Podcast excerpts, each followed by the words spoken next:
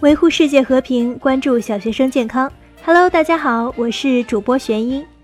那么最近也是由于我的左手臂十分的疼而没有录制节目，心情也比较的不爽。第一呢，是因为有个人天天晚上一直枕在我的手臂上睡觉，让我很是愤怒。第二，这个人跟我一样都是妹子，让我更愤怒。第三嘛。是这个妹子，就是我自己了，让我无尽的愤怒还无处发泄。其实思来想去，我觉得我现在应该急需找一个霸气外露的霸道总裁，把我的睡觉姿势调整到正常状态，或者是找一个温柔体贴的呆萌小哥，两个人一起把睡觉姿势调整到非正常状态。想到今天早晨，我见到游戏联盟的编辑子不语先生独自在 QQ 上徘徊。于是我便凑上前去问他：“先生，七夕可曾要出去陪妹子吗？”子不语淡淡的对我说：“想来那妹子是件罕物，其实人人都能有妹子的。”我于是便释怀了。群里的主播们都没有，我也没有，别说无趣。如今来了一个王者级的大神也没有，可见还是搞基来的实在啊！我正投入在对子不语的崇拜中无法自拔。他又淡淡的继续说：“想来那基友是件海事，岂是人人都能有个好基友的？啊，人生当真是寂寞如雪啊！正所谓寂寞男人撸啊撸，寂寞女人穿丝……呃，没有丝袜。其实英雄联盟除了较强的竞技性和极高的可玩性。”它的历史背景和极具个性的英雄模型和技能，也能使得游戏本身具有很强的文化氛围。很多人要求在七夕特辑里面能够听到福利，听到怎么脱单。其实我就算发一部 A 片，还不是看完就没了，对吧？授人以鱼不如授人以渔啊！所以今天我们就去看看英雄联盟中场上的各个位置的英雄是怎么教会我们在现实中勾搭妹子的。好，下面进入本周的游戏联盟七夕特别版，玩着游戏泡妹子。我一直觉得能打上单这个位置的英雄，无论是在造型还是技能上设计的都十分的完美。像凶残无比的鳄鱼、打法刚劲的瑞文、身形飘忽的大刀妹等等，都是十分正面、十分阳光、十分高大全的形象。但在如此又红又专的队伍当中，隐藏着这么一个英雄，长相猥琐，技能下流，往上路一站就是名副其实的搅屎棍。他就是诅咒巨魔特朗德尔。尤其是在七夕这么和谐的时期，看到对面有开黑或者己方有小情侣秀恩爱，不要犹豫，秒选巨魔吧！以这位英雄的造型，拎着个大棒子往河道一戳，谁他娘的敢动我法西斯痴汉大叔，对吧？这个英雄的恶心之处就在于自己非常难被杀死，然后由于其 E 技能污秽之柱啊啥改名字了？呃，好吧，寒冰之柱是整个英雄联盟为数不多的改变地形的技能。当我们看到这个柱子在地面上突然勃起的时候，就是你被法西斯主义蹂躏的晕头转向的时候。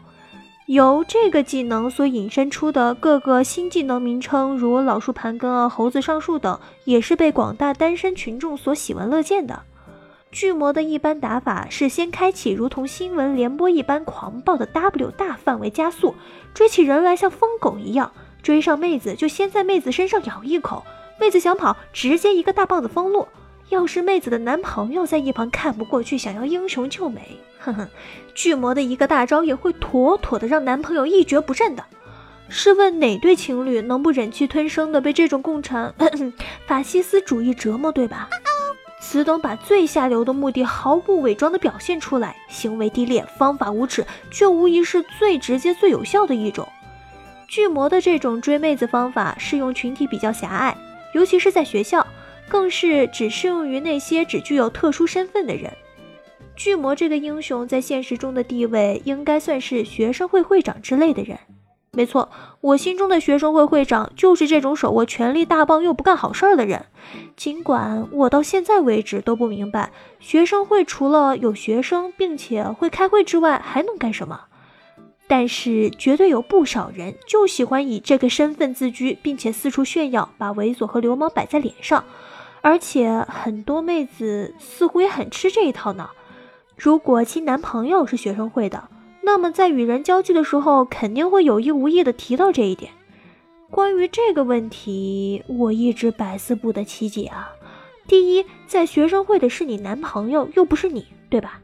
第二，就算你自己在学生会，又能怎么样？第三，学生会除了有学生会开会之外，还能干什么？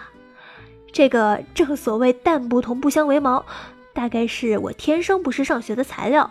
但无论如何，这件事还是能给我不少启发。相较于你这一个人，妹子们更看重的其实是你所拥有的身份，你所笼罩的光环和你手中的权棒有多大。强烈的虚荣心和诚实的身体应该算是妹子们比较大的弱点，同时也附赠拒绝这种追求方式的方法。一个好的学生会会长，如果想打出最大的输出，那么他必须要利用棒子的忽悠、大招加强和被动技能的持续回复，来对你或者你身边的人造成持续的伤害。但我们坚信，他最得意的时候，恰恰也是他最脆弱的时候。比如这个素质报告呀，开什么迎新晚会的时候。妹子们如果不喜欢这种人，那么在他开大招狂喷不止的时候，不妨泼盆冷水上个点燃，慢慢的放鸽子，也不失为一种娱乐嘛。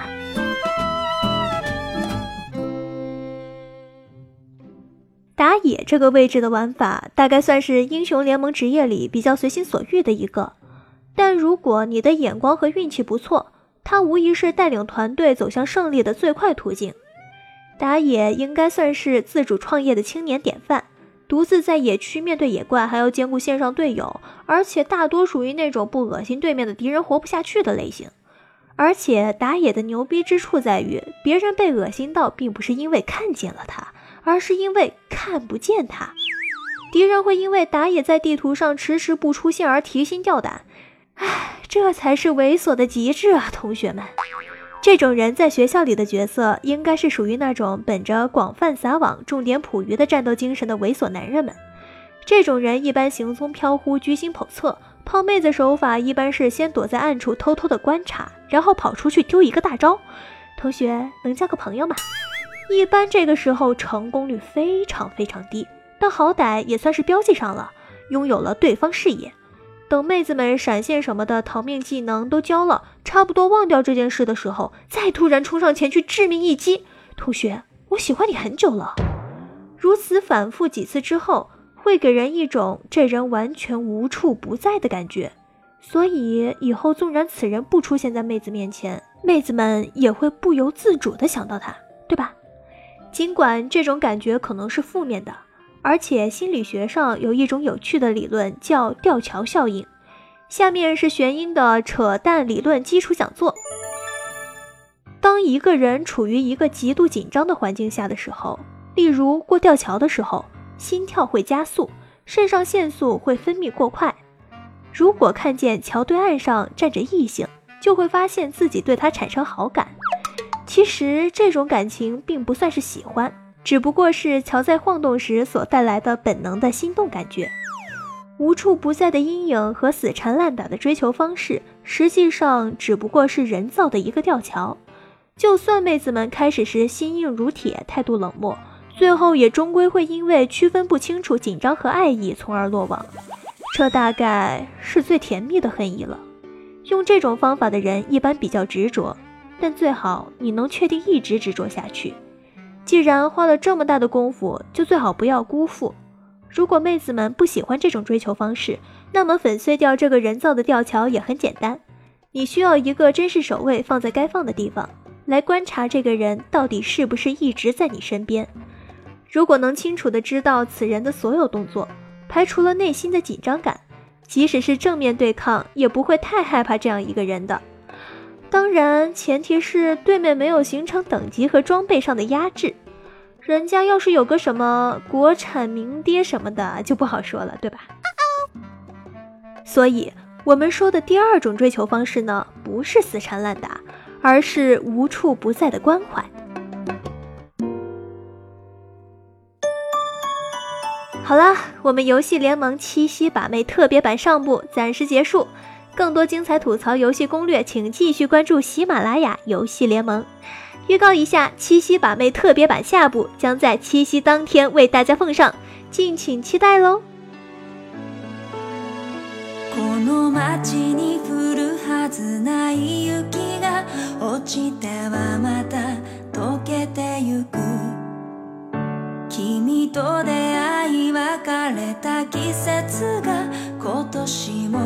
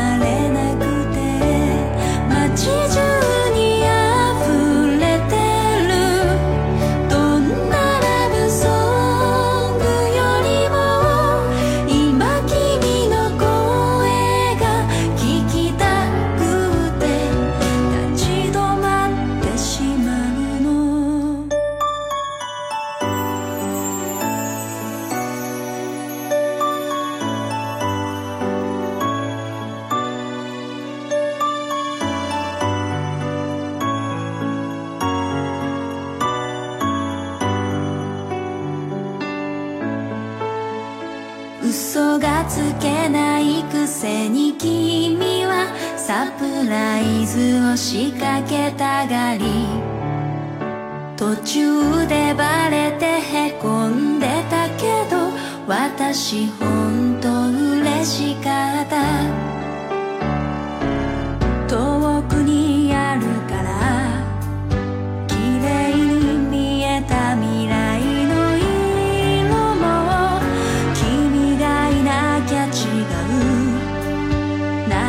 かもが色あせてく